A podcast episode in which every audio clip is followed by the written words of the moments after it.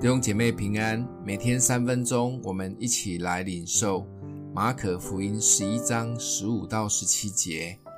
他们来到耶路撒冷，耶稣进入圣殿，赶出店里做买卖的人，推倒兑换银钱之人的桌子和卖鸽子之人的凳子，也不许人拿着器具从店里经过，便教训他们说。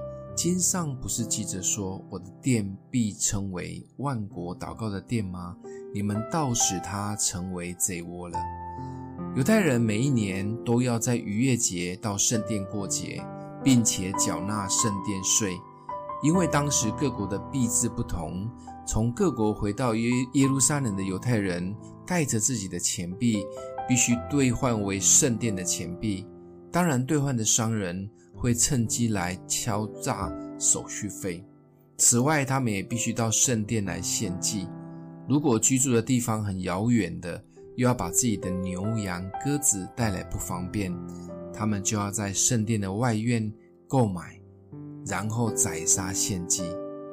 但是做这个买卖的生意人又会趁机敲诈，把卖价提高很多。所以，耶稣在前一天到圣殿，已经看见这个现象。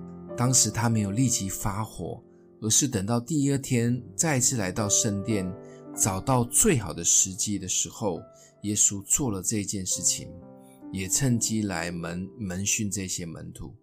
这些商人看起来也不过是方便外地的信徒来朝拜、购买需要的物品跟祭物，有这么严重吗？耶稣其实发火的原因都是这些人的动机，他们是挂羊头卖狗肉，好像是便利人，但是心里却只想赚钱，不是真的服务，或让大家能更专注的敬拜神，让圣殿复杂了，让教会可以更单纯，是耶稣的心。在教会里面，我们不谈政治，不谈生意，没有借贷，没有买卖。纯粹就是敬拜神，神单单看我们的动机，而单纯的敬拜就是用心灵与诚实的敬拜。这样的敬拜不是只有外面的包装，而是从里面真实发出来的。或许别人看不出，但神其实是知道的。不止在他的殿中我们祷告敬拜，而是走到哪里都带着这样的心。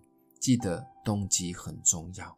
想一想，我们自己或我们看见来到教会的人，是否真的有一颗单纯敬拜的心呢？